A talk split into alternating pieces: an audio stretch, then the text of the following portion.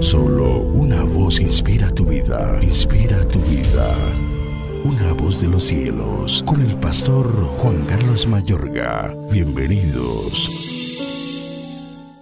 Y todo lo que pidiereis en oración, creyendo, lo recibiréis. Mateo 21, 22. Pide en oración creyendo. Mi amable oyente, si tú crees en lo que oras y le pides a Dios que solucione alguna situación laboral, te ayude con una relación o una idea que Él te ha concedido para un emprendimiento, si tú confiesas y conservas la verdad de Dios que tiene que ver con esa situación, tú no serás avergonzado. Ejemplo, Dios ha prometido que si por la gracia vivimos rectamente y nos deleitamos sin dar tregua en su palabra, Seremos, según Salmo 121.3, como árbol plantado junto a corrientes de aguas, que da su fruto en su tiempo y su hoja no cae y todo lo que hace prosperará. Solo entonces tú mismo puedes hacer efectivo para sí lo que las escrituras dicen, confesando, soy como árbol fructífero plantado junto a corrientes de aguas.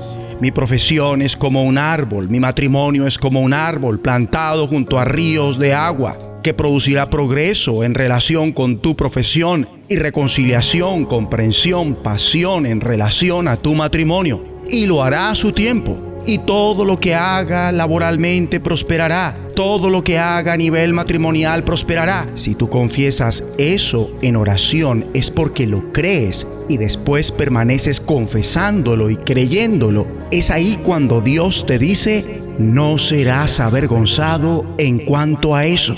Pues la escritura dice, todo aquel que en él creyere no será avergonzado. Entonces, el primer día que procedes a recordarle a Dios su promesa para hacerla efectiva, puede que no falte quien se burle de ti por eso diciendo, nada que veo una solución en tu vida. Al cuarto día puede que ellos aún te escarnezcan. Sin embargo, tú prosigue confesándolo y creyéndolo porque tu Dios lo ha prometido.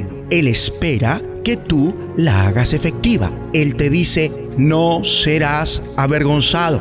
En últimas, tú serás quien ría mejor y con alegría.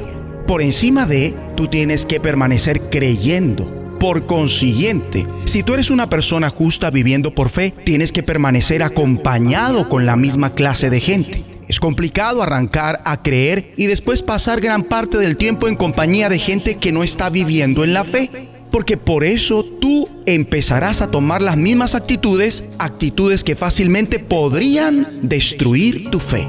El que quiera escuchar, Escucha ahora, la escritura es muy clara cuando presenta el agua como tipo de la palabra de Dios.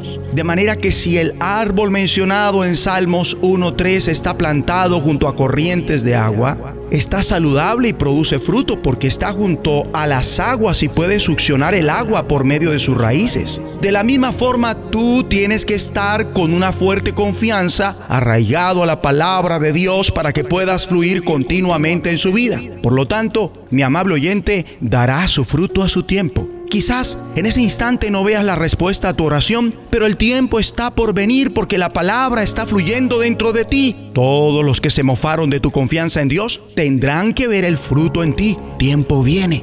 Pero, ¿cómo tú permaneces creyendo? Mi amigo y amiga debe ser plantado arraigate guiado por el Espíritu en un sitio donde la palabra es frecuente y la gente a tu alrededor permanece hablándola y viviéndola. Mientras más tiempo tú pases en la palabra, más se transformará tu mentalidad. Tú empiezas a pensar distinto. En el momento que tú estás continuamente alrededor de algo, cuando tú te conservas oyéndolo, eso se volverá parte de ti, de tu corazón. Tú empiezas a creer que eso sucederá y esa confianza se verá en lo que tú confiesas.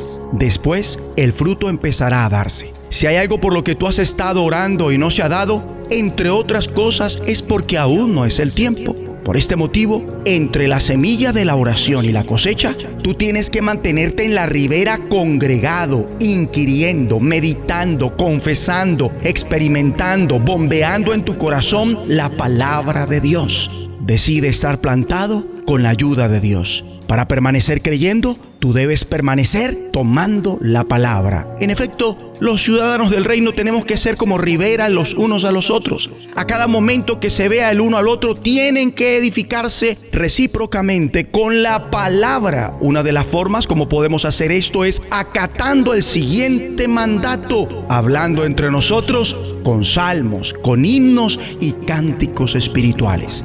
Igualmente, debemos recordarnos unos a otros que tenemos que continuar creyendo aun si el tiempo no ha llegado. ¿A quién bendice Dios? A todos los que le piden en oración creyendo. Dios va a concederte esas peticiones y la gente asombrada dirá, háblame de tu Dios y enseguida tú les pasarás la palabra de fe, la pasarás a otros. Oremos. Padre Celestial, que siempre estemos arraigados en tu palabra para que a su debido tiempo podamos ver la respuesta a nuestras oraciones en el nombre de Jesucristo. La voz de los cielos, escúchanos, será de bendición para tu vida. bendición para tu vida.